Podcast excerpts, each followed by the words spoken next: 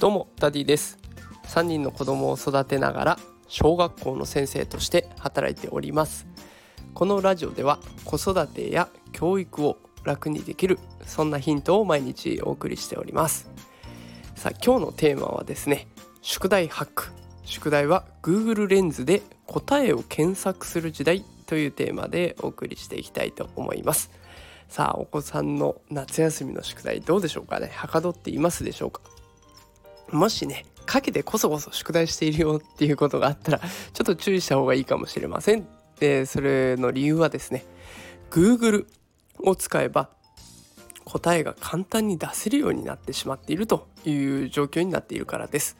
まあ今までもね Siri とか電卓アプリとかね、いろいろ、まあ、子どもたちの宿題をねハックするというか、まあ、簡単にできるような技はありましたけれどもまた新しいものが出てきたので紹介します。ただこれ Google レンズというものを今日紹介するんですけれどもこれ使い方次第によってはかなりね親子の味方になるんじゃないかなと思っていますので使い方も紹介します、えー、ただこれちょっとね音声だけだと分かりづらいところもあると思いますのでこの放送の概要欄に私のノートのリンクを貼っておきました、えー、そちらにね画像付きで詳しく使い方を説明しています、えー、この放送でもできる限り分かりやすく伝えようとは思いますがもしよかったらそちらもご覧ください。さあということで早速使い方紹介していきたいと思います。え今回ねちょっと私の娘が使っていた学校で使っていたねあの計算ドリルを貸してもらいました。余りのある割り算っていうところを題にして、え、今回の Google レンズってどう使うのかっていうところを紹介していきたいと思います。ではまずはね Google アプリをダウンロードしていただきます。でこの Google アプリでダウンロードしてねこのアプリを開きますとあの検索画面の右側にマイクのボタンとその右にカメラマークがあるんですね。このカメラマークをポチッと押すとですねこう画面が変わりましてカメラモードになるんです。でそこから調べる範囲をこうカシャって決めることができるんですね。で調べる範囲によっては項目が変わってきまして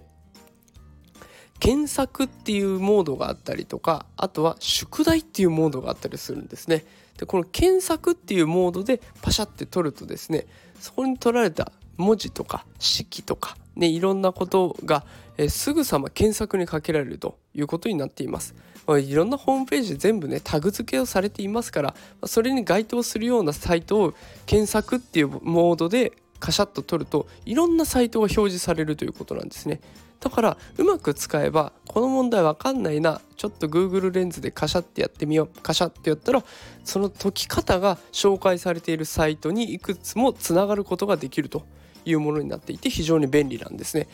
これがすごく使いやすいなと思います。ただ宿題というモードでやってみると どうなるかっていうと私今回 22÷4 っていう問題をねカシャって取ってみたんです。そしたらすぐさま電卓が出されて 22÷4 は5.5ですよというものが出てきました。あの今回余りのある割り算ということで本当だったらねあの5余り2っていう答えを出さないといけないんですけれどもまあ余りまでは出せませんでしたねただこれでまあそれ以上の学年今3年生が娘が3年生なので456年生って上がっていくにつれてどんどんねもうカシャって取ったら答えが出てくるってそういう時代になっちゃうんですね。まあ、結局電卓と変わんないんですけれども、まあ、カシャって取ったらそれで答えが出るというような状況になっています。だとしたらこのやっぱり検索機能っていうのはねいいかなと思うんですよ。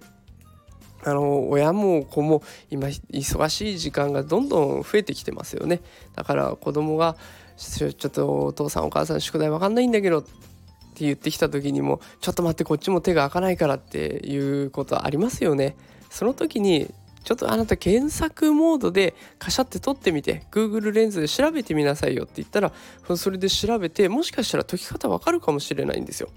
でこれで分かった方法が分かったよじゃあ続きもできそうだって自分でできるようになったらそれはそれでいいことですよね。これお子さんの手が止まってるっていう状態を作っていってもね結局宿題なんてどうせ反復練習ばっかりやらされるんですから宿題のやり方わかんないのに止まってたって一生終わるわけないんですよ。だったら検索モードでやり方分かっちゃえばもうこっちのもんですよね。お子さんはどんどん自分の力で解くことができるということになっていきます。じゃあまあねこれ大人というか我々先生はこれについてどう受け止めなきゃいけないのかなと思った時にやっぱりねこの答えを検索できる時代なんだっていうところは受け止めないといけないと思います。でこれで一律みんな同じような宿題を出すことにどこまで意味があるのかっていうところももう一回問い直さないといけないと思うんですよ。ねあの本当に必要な宿題なのかもういっそのこと宿題じゃなくてもいいんじゃないか宿題をなくしてもいいんじゃないかってでも完全に休みにするっていう方がもしかしたら子どもたちにとってもいいのかなというふうに考えてきたそんな今日この頃でございました。ね、Google レンズっていうの使い方によってはねすごく有効的になりますので是非ねお子さんが困ってる時には進めてあげてみてください。